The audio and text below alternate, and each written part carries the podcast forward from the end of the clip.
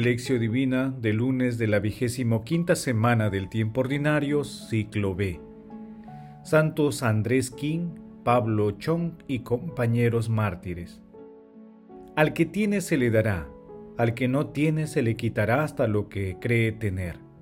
Lucas capítulo 8 versículo 18. Oración inicial.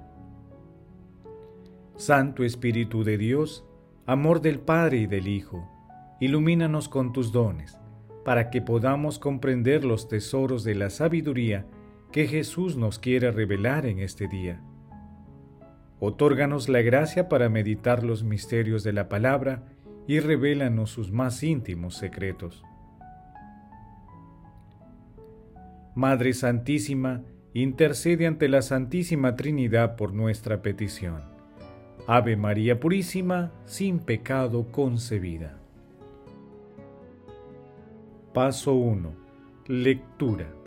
Lectura del Santo Evangelio según San Lucas capítulo 8 versículos del 16 al 18. En aquel tiempo, Jesús dijo a la gente, Nadie enciende una lámpara y la tapa con una vasija o la mete debajo de la cama, sino que la pone en el candelero para que los que entren vean la luz. Nada hay oculto que no llegue a saberse o hacerse público. A ver si me escuchan bien. Al que tiene se le dará, al que no tiene se le quitará hasta lo que cree tener. Palabra del Señor, gloria a ti Señor Jesús. Hoy conmemoramos el martirio de los santos Andrés King, Pablo Chong y compañeros, quienes en el siglo XIX en Corea dieron su vida por nuestro Señor Jesucristo. Fueron 103 mártires los que fueron canonizados el 6 de mayo de 1984 por San Juan Pablo II en Seúl, Corea. La muerte de los mártires es similar a la muerte de Cristo en la cruz porque su muerte también se ha convertido en el comienzo de una nueva vida.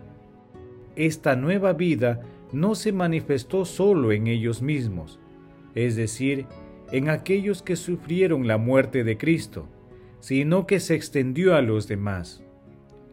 Se ha convertido en la levadura de la Iglesia como comunidad viva de discípulos y testigos de Jesucristo. La sangre de los mártires es semilla de los cristianos. Estas palabras del primer siglo del cristianismo se confirman ahora ante nuestros ojos. Extracto de la homilía de San Juan Pablo II en la misa de canonización el 6 de mayo de 1984. El pasaje evangélico de hoy Jesús señala claramente que la luz del Evangelio y de la fe que se ha recibido con plena libertad, disposición y humildad debe ser comunicada y compartida. Quien solo la atesora sin compartirla perderá todo, incluso hasta lo que aparenta tener. Una advertencia sabia para abandonar un pasado de miedo, ser transparente y avanzar libremente con la luz de Cristo. Paso 2. Meditación. Queridos hermanos, ¿cuál es el mensaje que Jesús nos transmite a través de su palabra? Tal como reza el Salmo 118. Lámpara es tu palabra para mis pasos, luz en mi sendero.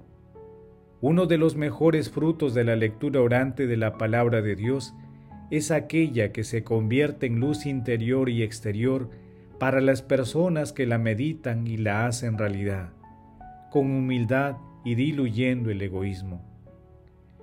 Cuando hagamos realidad la palabra en el corazón de nuestro prójimo, estaremos renovando su espíritu y cumpliendo nuestra misión cristiana.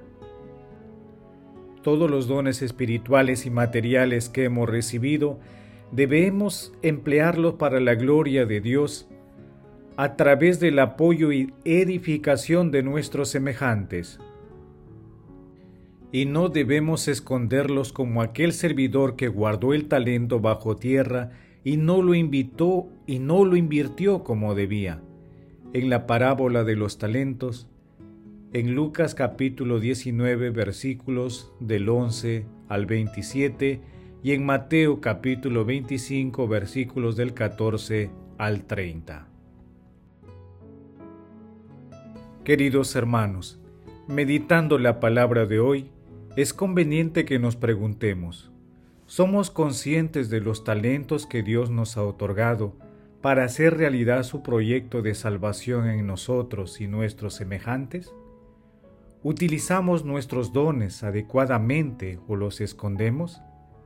Que las respuestas a estas preguntas nos impulsen a emplear nuestros dones en favor de las personas con mayores necesidades espirituales y celestiales. Jesús nos ama.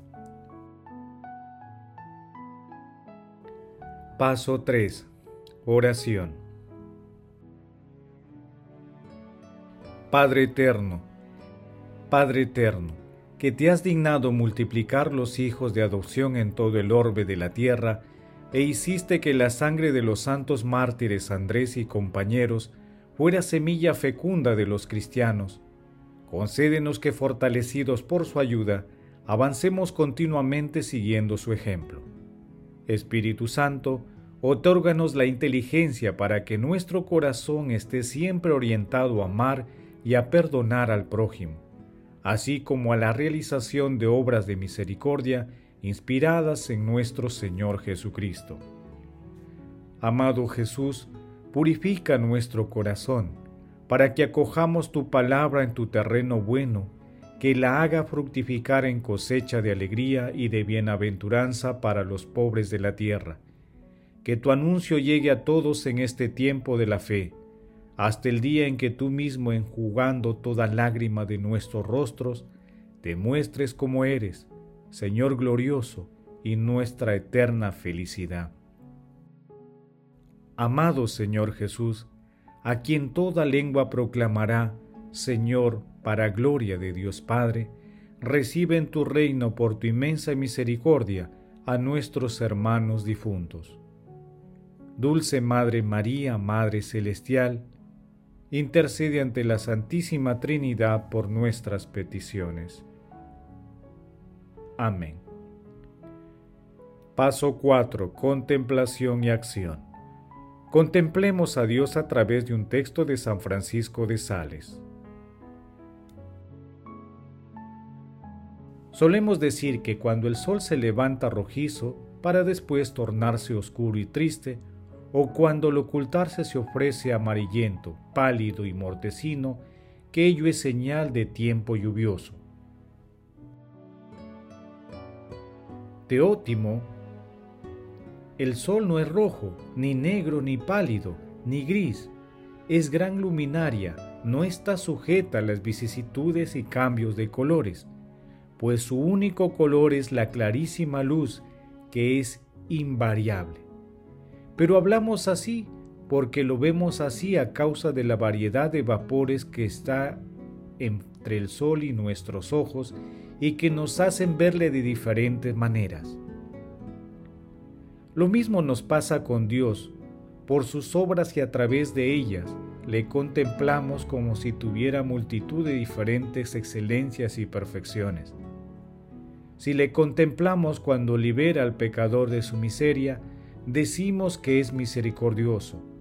Cuando le vemos como creador de todas las cosas, omnipotente cuando se cumple exactamente sus promesas, verás. Al ver el orden con que ha creado todas las cosas, admiramos su sabiduría. Y así consecutivamente, según la variedad de sus obras, le atribuimos una diversidad de perfecciones. Sin embargo, en Dios no hay ni variedad ni diferencia alguna de perfección en sí mismo es una sola perfección, simple y única perfección, pues todo lo que está en Él no es sino Él mismo y todas las excelencias que decimos que tiene en sí, en tan grande variedad, están allí, en una simplísima y purísima unidad. Lo mismo que el sol carece de todos esos colores que le atribuimos y solo tiene una clarísima luz que está por encima de todo color y que hace colorear todos los colores, así en Dios no hay más que una sola y pura excelencia, que está por encima de toda perfección y que da la perfección a todo. Queridos hermanos, hagamos el compromiso de vivir la exigencia extrema de nuestro Señor Jesucristo de llevar una vida transparente, anunciando y haciendo realidad el Evangelio en nuestras vidas. Seamos instrumentos de la paz de nuestro Señor, constructores de paz, pacificadores, manteniéndonos en nuestros corazones y transmitiéndola a los demás. Glorifiquemos a la Santísima Trinidad con nuestras vidas. Oración final.